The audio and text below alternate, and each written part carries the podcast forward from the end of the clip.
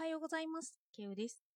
Kindle 本多様性の物語が発売しています。今回の脳科学の話と結構関係があるので、よかったら手に取ってみてください。3回目になります。今日は脳の闇の脳科学を読み終えました。今回は最終回で、またロバート・ヒースの物語と現在に関連していることを話そうと思います。また、この本はノンフィクションだということを付け加えておきます。ロバート・ヒースがなぜ弾圧されたのか。その理由は1970年代に発表されたホモセクシャルの男性に電気刺激実験をして性行動が可能かどうかという実験が発端になっていると私も思っていました。現在でも倫理的に問題がある実験だからです。けれど実際はもっと他の理由がありました。ヒースは統合失調症の原因物質を混乱した精神を意味する物質、タラクセインだと仮定して実験を進めていました。統合失調症の統合失調症患者の血液中に浮遊していると考えられるタンパク質の一つで、それが統合失調症の症状を引き起こすのではないかという仮説なんですよね。主に質感覚症状と無力症症状、無気力症状に当たるのかどうかというのが調べられました。統合失調症の血液からその成分と思われるものを摘出して実験が繰り返され、猿がそれを注射されるとぐったりしたような症状が出るというところまで来たそうです。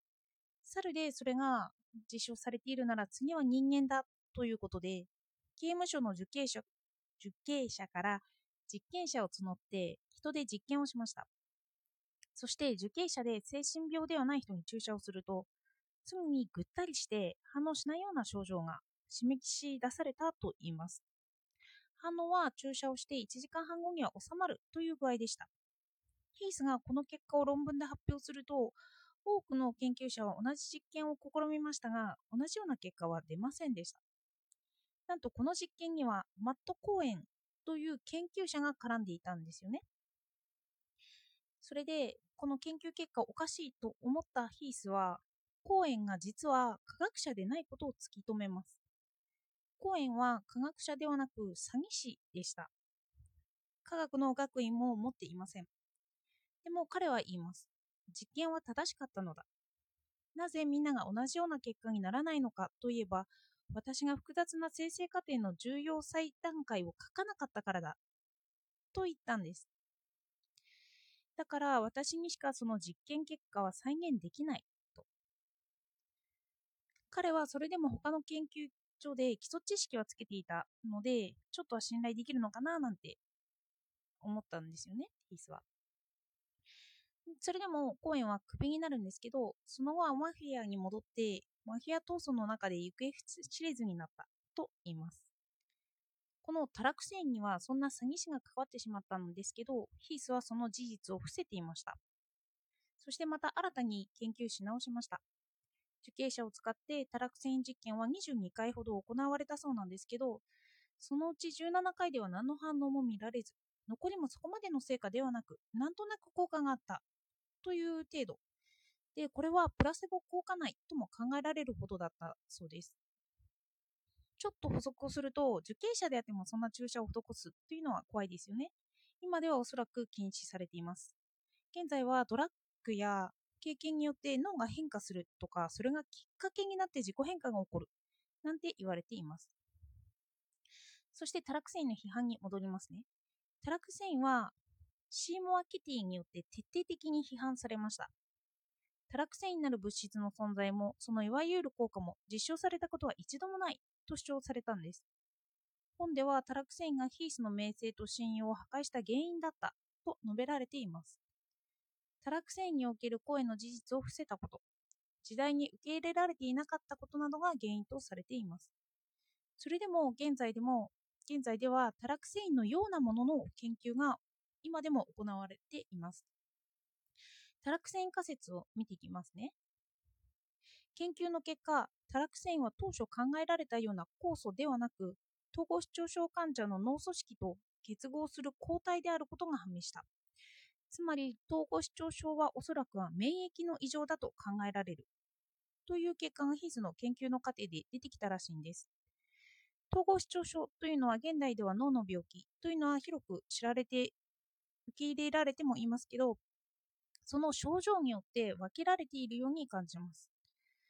ASD であっても ADHD でであっての症状を示したり LD の症状を示したりする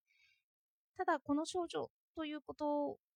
がそれでもこの研究結果からだと言えないんですよね。この本の中では脳のこの箇所に不備があってその接続や回路がうまくいっていないせいでその現象が起こっていると考えられています。この人はこの病気だから例えば ASD だからこうというような判断をするのではなくて広い意味でこの箇所が欠損しているからこの症状が出てしまっている。という判断をします。ヒースは最後にも多落線仮説を提唱しました。統合失調症患者は遺伝的な原因から自分自身の中核野に対する抗体を作り出しこの抗体が中核野という重要な脳領域と結合して中核野の電気信号の伝達を妨げるのだという説です。そしてこの発表が1967年今も免疫系の実験は最先端でされています当時は時代が追いついていなかったせいか、この仮説は日の目を見ることはなかったそうです。また、1950年代にヒースが唱えた小脳と大脳皮質前頭野との間につながりがあるということの主張は2014年のナンシー・アンドリアセンを中心とする研究が新仮説として今も研究されているそうです。からヒースの仮説はどんどん現代と関係があるんですよね。さらにヒースはこんな仮説も立てています。体内環境が思考によって変化する。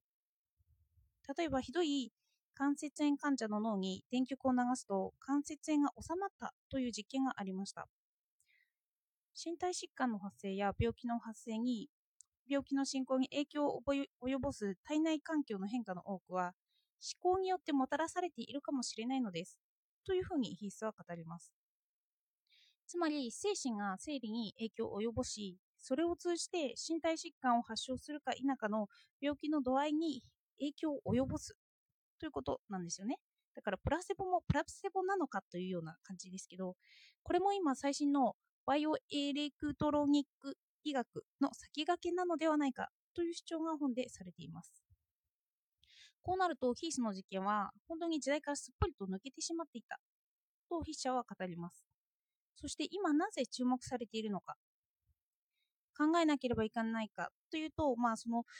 統合失調症に結構関係があったということとあと人類はその物質の投与を注射でしたり電極を流したりすると思考が変えられることができるということが今は分かってきていて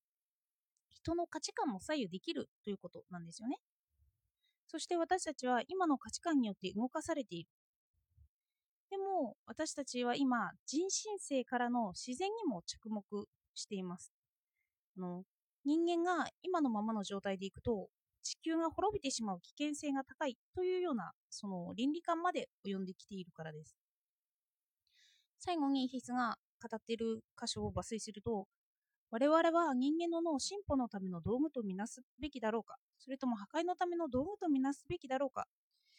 と言ってるんですヒースは破滅のための道具かもしれないという見解です。人類が生き延びるために神経、えっと、中枢神経の操作が必要となる日が来るだろうと。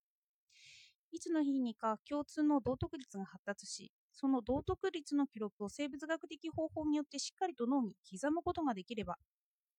人類は人間同士だけでなく他種とも調和して生きることができるようになるだろうと。この言葉は考えようによっては手術とか注射とか私とはね、私とは何かを考えなければいけないような状況なんですよね。存在論的展開という人優位で見てきたけど動物や地球に焦点を当ててこれから考えようというのヒューマニズムから離れた視点の価値観の変化に来ている時脳科学はそれを後押しするのかということを倫理的に問うような段階になってきているということを思わされました。ではお聞きいただいてありがとうございました。